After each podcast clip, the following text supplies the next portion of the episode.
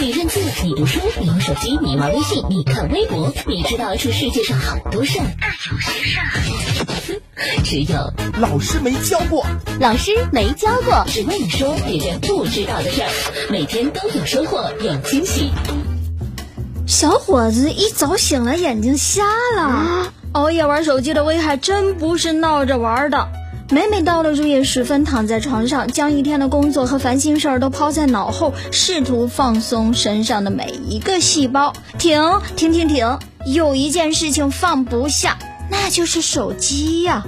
有很多人将刷手机当成一种结束的标志，奈何手机太好玩了，导致一天久久不能结束啊。修仙之路抵挡不住，在你熬夜时开心的刷着手机的同时，你的眼睛却在悄悄地发生着变化，你知道吗？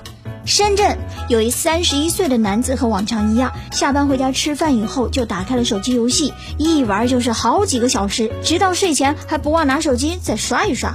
第二天早上一睁眼，他发现自己的左眼好像完全看不见东西了。他闭眼休息了几分钟，再睁开眼睛，视力恢复了一些。但是左眼上方的视野却缺损了。随后，这个男子赶紧来到医院眼科就诊。医生接诊之后发现，他左眼的视力只有零点四了，并且眼底下视网膜下方有分支动脉阻塞。换句话说，他的左眼中风了。什么？眼睛中风？嗯哼，大脑中风我们经常听说，可却不知道眼睛还能中风。这是一种什么病啊？有严重的危害吗？怎么预防呢？且听我慢慢说来。什么是眼睛中风啊？眼睛中风是眼科的一个急症，临床上称为视网膜动脉阻塞，可分为视网膜中央动脉阻塞和分支动脉阻塞。一旦眼中风的时候，患者突然视力下降，可降至光感甚至无光感，患眼瞳孔也会扩大。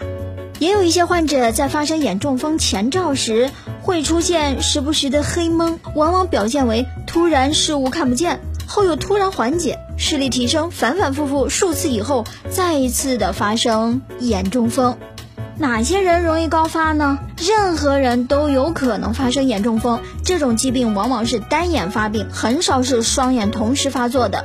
青年人发生眼中风，往往是鉴于外伤啦、熬夜啊、作息不规律、偏头痛等；中老年人发生眼中风，更多见于动脉硬化、血栓、手术、高血压、高血脂、动脉痉挛、心脏病等。如何预防呢？